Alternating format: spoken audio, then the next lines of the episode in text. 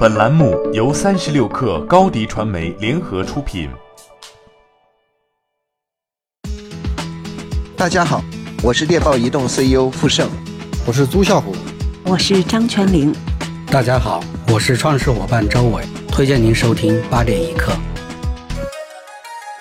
我是三十六氪总裁冯大刚，八点一刻开播两周年，互联网人的资讯早餐，推荐你收听八点一刻，在这里听见未来。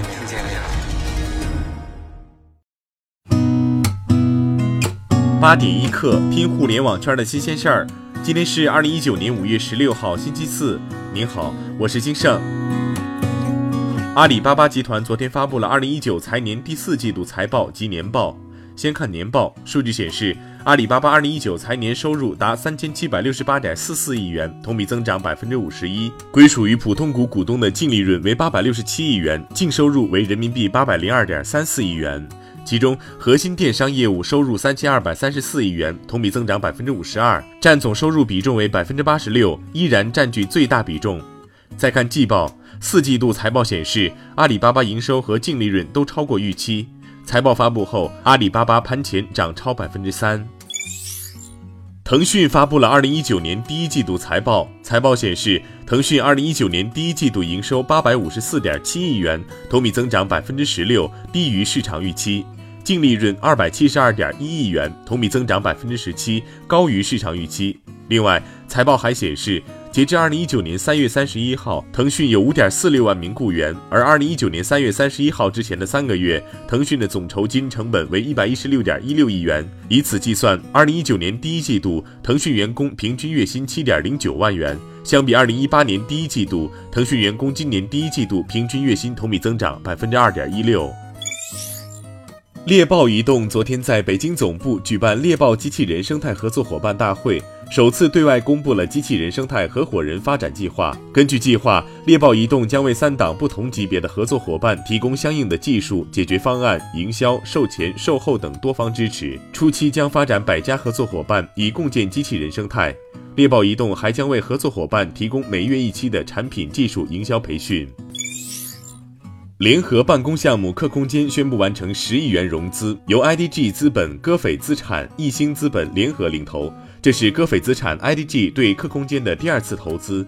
此次融资后，客空间确立了打造全周期企业办公服务商的新战略。在新战略指导下，客空间将完成从联合办公到综合办公服务加新型资产管理的业务模式升级。滴滴在北京中关村软件园一带开始投放自己孵化的共享单车品牌轻举单车。首批投放的轻举单车共有三千辆，用于置换之前已经投放的一万辆废旧的小蓝单车。对此，滴滴官方回应称，因中关村软件园内部分小蓝单车已接近生命周期，经与园区管委会商议后，并取得后者同意后，决定用全新轻举单车置换旧的小蓝单车。另外，这批轻举单车与北京小蓝单车计费规则一致。美国财经媒体 CNBC 昨天发布了2019年全球颠覆者五十强榜单。今年，农业科技公司 Indigo AG 高居榜首，而中国企业滴滴出行位居第二，小红书排名第十，AI 技术公司依图科技排名第二十位。在这些上榜企业中，有三十六家表示机器学习是他们业务的核心技术，人工智能技术位居第二，有二十九家企业将人工智能视为业务的关键。然后是云计算，有十四家企业认为云计算是业务的核心。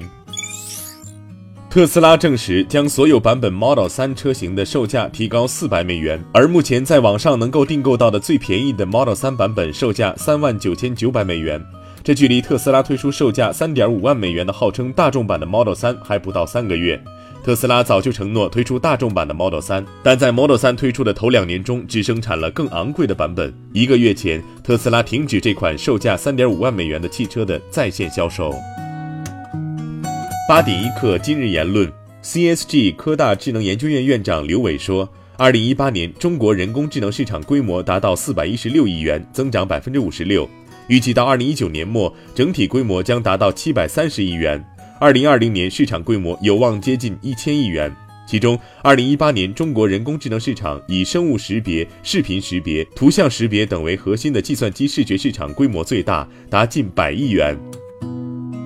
好，今天咱们就先聊到这儿。责编：彦东，我是金盛。八点一刻，咱们明天见。